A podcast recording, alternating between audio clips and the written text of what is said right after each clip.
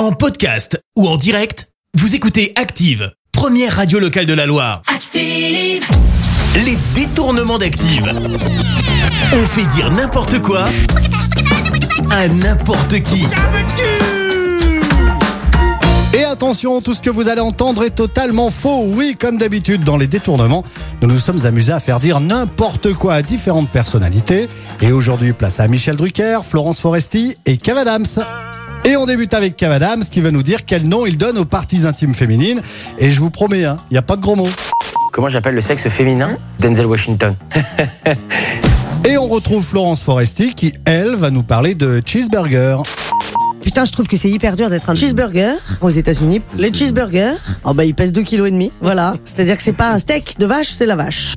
On termine avec Michel Drucker qui va nous apprendre pourquoi Clo-Clo, à son époque, n'a pas pu devenir acteur.